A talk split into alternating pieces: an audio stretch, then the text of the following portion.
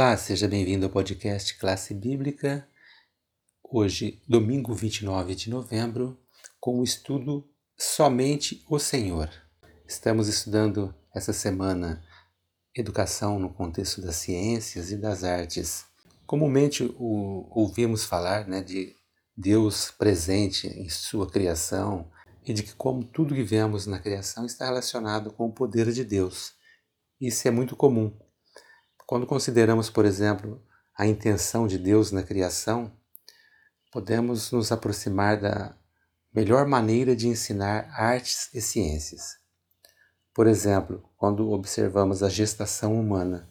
A biologia é uma área das ciências né, que revela que a vida humana inteligente surge a partir de um óvulo fertilizado e se desenvolve até a gestação completa, né, após nove meses. Aí vemos a marca né, de um Deus presente em um certo ciclo da vida humana.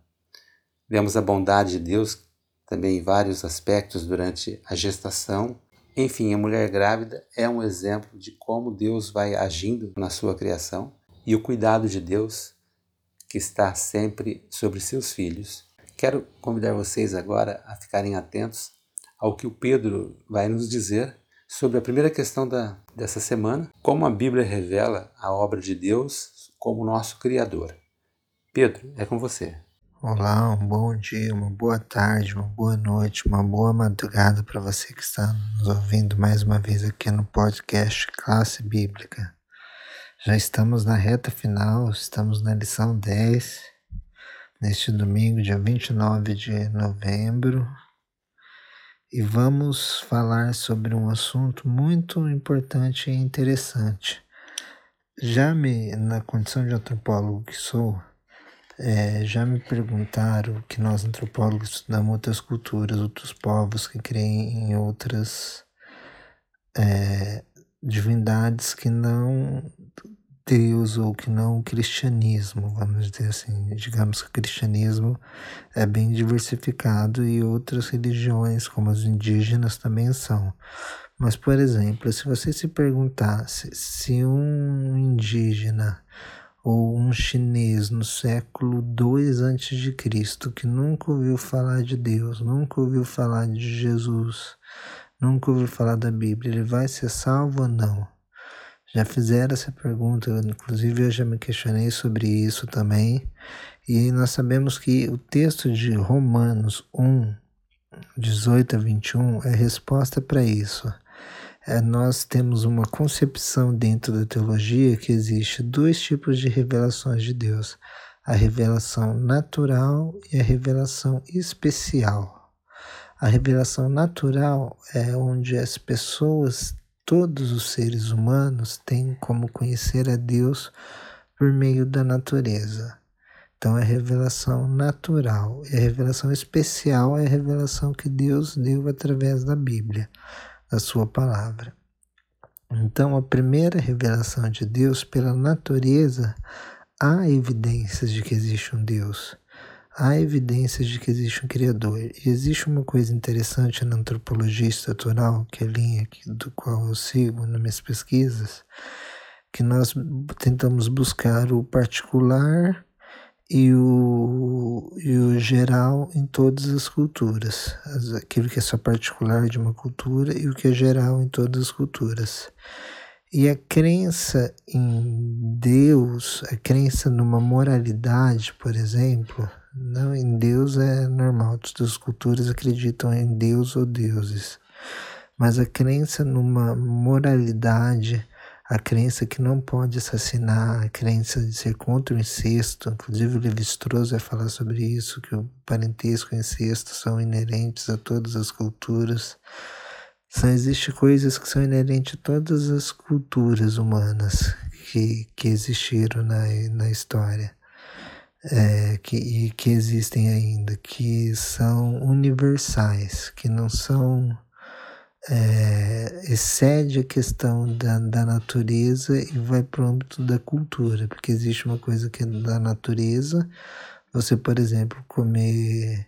Existe coisas que vai por âmbito da cultura. Por exemplo, no âmbito da cultura, você comer carne de cachorro e você considera a vaca um animal sagrado. Em outro lugar do mundo, você não come carne de cachorro e não considera a vaca um animal sagrado, e sim um animal comestível. Aí, num lugar do mundo, você tem uma lógica de não interferir na natureza. Em outro lugar do mundo, você tem a lógica de interferir na natureza e querer mudar ela. Então, são tipos de racionalidades diferentes, tipos de a natureza humana é igual, mas a forma como ela se manifesta na cultura são diferentes, são diferentes aspectos culturais. É importante atentarmos para isso. E isso é importante na educação porque nós devemos atentar porque Deus ele permeia todas as culturas.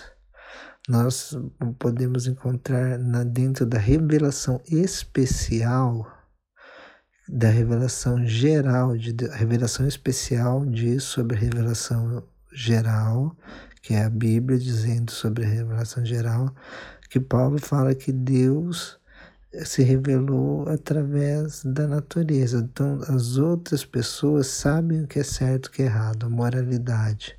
Então, elas vão ser julgadas pelo aquilo que elas acreditaram, por aquilo que elas viram, que não conheceram a Deus. Agora, nós, dentro da nossa cultura cristã, porque nós vivemos numa cultura cristã, um mundo ocidental cristão, apesar de algumas pessoas se dizerem ateias, mas o mundo ocidental ele é cristão, fundado sobre as bases do cristianismo. O humanismo, por exemplo, é uma base cristã, o igualitarismo é uma base cristã.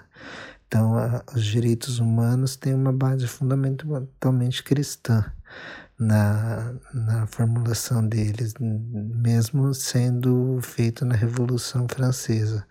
O cristianismo foi muito importante para isso. É só ver os autores como Alex de Tocqueville e Jeremy Bentham, Stuart Mill, entre outros, que, que tem, é, mostra essa influência cristã na, na construção do, dos pensamentos.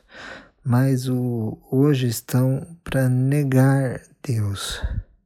E, e existiu o princípio da evolução, onde a evolução se arregou no Ocidente, que a evolução já também existia, um princípio parecido no hinduísmo, de você evoluindo em graus, graus, graus, que você atinge até o Nirvana, que é o grau máximo, em, que influenciou o budismo, que é o ramo do hinduísmo. E essa ideia foi aplicada também em termos assim bem simplórios, assim falando. Darwin percebeu isso na seleção natural e o Allan Kardec coloca isso dentro do espiritismo, a questão de uma evolução espiritual, a questão de uma evolução é, material humana. E nós sabemos que esses conceitos são falsos, seriam fake news no, na linguagem de hoje. E na nossa educação nós não devemos renegar a Deus nas ciências e principalmente nas artes. O que, que nós estamos produzindo de literatura, por exemplo? O que, que o cristianismo produz de literatura? Porque o não cristão produz literatura, produz artes. Nós temos artes na Bíblia. A Bíblia em si é arte, a Bíblia é escrita numa forma artística. Então, nós temos arte na Bíblia, nós temos aqueles construtores que Deus dotou de habilidades para construir, é, habilidade de escultura seria. Nós temos Davi, que foi um habilidoso poeta, trabalhou com versos, Salomão, todos os escritores bíblicos, né? Mas usando exemplo Davi, Salomão, que escreveu é, Eclesiastes, que escreveu provérbios concisos em, em forma de poemas, Davi, que escreveu vários poemas, então eram artistas, trabalhavam com arte. Será que nós, como cristãos, estamos produzindo esse tipo de arte hoje? Que às vezes fala da, da criação e fala do Criador e fala das duas coisas, ou nós estamos adorando uma coisa só, consumindo um objeto só? Isso é para nossa reflexão que nossa educação deve sempre ser pautada tendo Deus como princípio, Deus como principal ponto de referência. Porque Deus é o centro e da cultura e excede a cultura. E ele vai ser sempre a nossa base. Então, essa é a nossa mensagem para finalizar o nosso estudo de domingo, de 29 de novembro.